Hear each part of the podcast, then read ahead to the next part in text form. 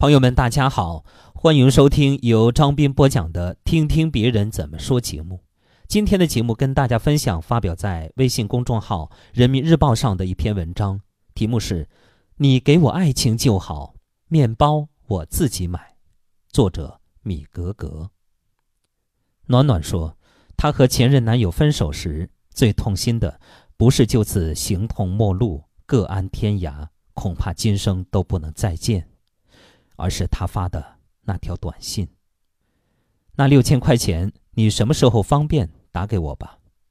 那六千块钱是暖暖的父亲突遇急事时，她从男友那里暂借的。当时加上自己手里的积蓄，凑了三万块钱给家里。早就说好是借，但两个人的感情一直不错，甚至有想到将来，事后也就没有太着急还。不料。就在暖暖刚刚提出分手，且还没有掰扯清这段关系的时候，对方就开始索债了。其实，前男友也不是真的想要那点钱，他只是想用这样的方式去刺激一下暖暖。那段时间，暖暖刚刚丢了工作，手里的钱很有限，男友这么做无非是想让她难堪，发泄心里的怨怼。男友始终认为。暖暖是背叛了他，爱上了别人。暖暖对这段感情原本还有一丝眷恋，可这一条短信的出现，却把他推到了决绝的立场中。真正的问题不在于钱，而在于人心。是啊，五年的感情，难道敌不过六千块钱吗？暖暖从不是贪图便宜的女孩子，就算男友不说。这笔钱他也会如数奉还，只是话从对方嘴里说出来，终究让人觉得不舒服，甚至有些寒心。第二天，暖暖给前男友发了消息：“浅姨打给你，注意查收。”看似云淡风轻的一条消息，每一个字里都挂着眼泪。是的，一切都结束了，结束的。那么俗气，那么丑陋。很快，暖暖就有了新的工作，她把全部的精力都投入到工作中，约她见面都要提前排档期。我问她，要不要这么拼？他说，一定要。我不想再那么狼狈和难堪。爱情这件事，不是倾尽所有就会有好结局，但工作不一样。只要你是真的努力，他定不会辜负你。暖暖的事业开始走上坡路，从最初的月薪三千，一路飙升到了六千五百，加之年终奖，年薪基本上是九万至十万的样子。在四五年前，这样的薪资虽不算太高，但也不算低。周围的姑娘们开始陆续传来结婚的消息，暖暖依旧单着。不信努力的人说。差不多就行了，还是多操心找对象的事吧。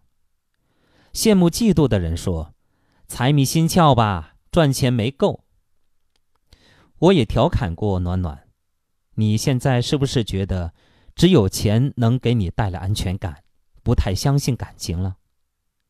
暖暖笑了笑，没直接回答我的问题，而是扯了一句：“我可不是那种失恋一次就骂全世界没有好男人的主。”然而，那天晚上，我在暖暖的微博里看到了这样一段话：“我努力赚钱，不是因为我爱钱，而是这辈子我不想因为钱和谁在一起，也不想因为钱而离开谁。如果问我在爱情和面包之间选择什么，我会说：你给我爱情就好，面包我自己买。”呵，我总算懂了。这女子是再不想于爱情中掺杂进金钱的关系，她想要的是一份纯粹的爱，不为钱而委身于谁，也不想将来为了钱而被迫离开谁。写到这儿的时候，我又忍不住想起了金姑娘，她爱上了家境不富裕的小伙子，对方也真的是有情有义，但金姑娘的父母就是不同意。为了跟心爱的人在一起，他和父母断绝了关系，父母连她的婚礼都没有出席。金姑娘以为，今后可以慢慢的融化父母的心，一切都来得及。但现实却给了她重重一击。孩子出生一年后，丈夫突发脑溢血，昏迷两个多月后，总算恢复了意识。可惜身体留下了残疾，半个身子不能动，只能日后慢慢进行康复训练。金姑娘原本还是很坚强的，丈夫昏迷不醒的时候，公公都说要放弃，她却坚持要给他治疗。其实，丈夫生病的时候，家里只有两千块钱，所有的治疗款都是借的。当这场风波过去以后，所有人都以为天下太平了，至少人都还在呢。没想到，时隔一年后，金姑娘在撕心裂肺的痛苦中离婚了。生活的重负，她背负不起。她对未来失去了信心。当年所想的不过是找一个能够依靠终生的情郎，却从未想到过生活还有这样的时刻：山一样的男人也可能会倒下。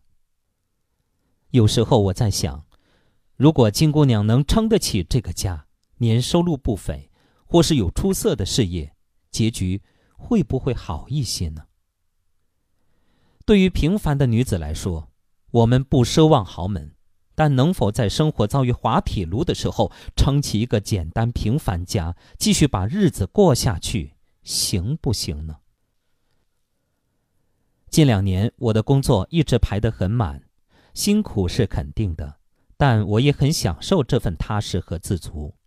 我在不断努力，希望每年上一步台阶。颇有意思的是，身边也有许多人跟我说：“一个女孩子。”那么拼干嘛？你赚钱没够啊？